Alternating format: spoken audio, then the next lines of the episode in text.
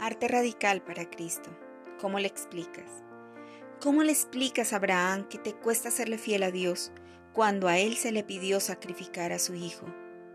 ¿Cómo le explicas a Daniel que te cuesta tener una vida de oración por causa de la pereza cuando él renunció a ella a pesar de poner en riesgo su vida y convertirse en comida de leones? ¿Cómo le explicas a Juan el Bautista que tienes miedo de perder tu trabajo por enseñar lo que es incorrecto cuando él perdió la cabeza por sostener lo correcto? ¿Cómo le explicas a Esteban que es difícil mantenerse firme en la fe cuando él murió lapidado? ¿Cómo le explicas a Pedro que te sientes un miserable traidor del Maestro cuando él se levantó para dar evidencia de su arrepentimiento cuando murió crucificado de cabeza? ¿Cómo le explicas a Pablo que no soportas que se burlen de ti por causa de tu fe cuando a él lo azotaron y medio mataron? ¿Cómo le explicas a Jesús que te cuesta perdonar a tus verdugos cuando él pidió a su Padre perdonara a quienes lo estaban crucificando? ¿Cómo le explicas a Dios que valoras más tu carne que la libertad en Cristo? Cuando Cristo nos enseñó que Él nos hace fuertes para resistir la tentación y ser libres. Bendiciones. Arte radical para Cristo.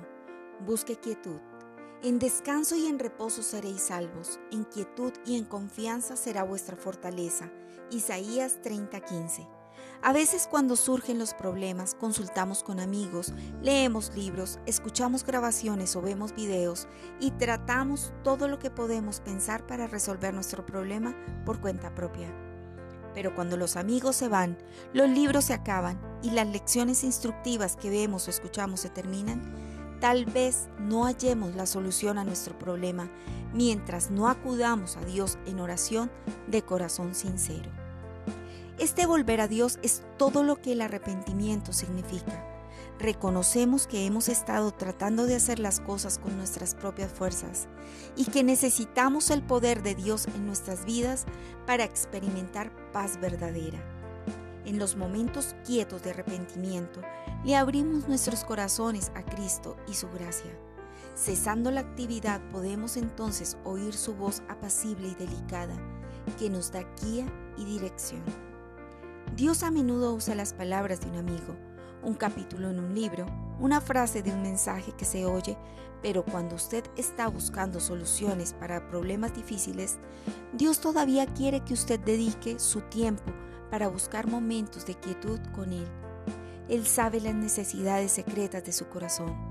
Él le fortalecerá en esos momentos y le proveerá las respuestas que necesita. Dios les bendiga.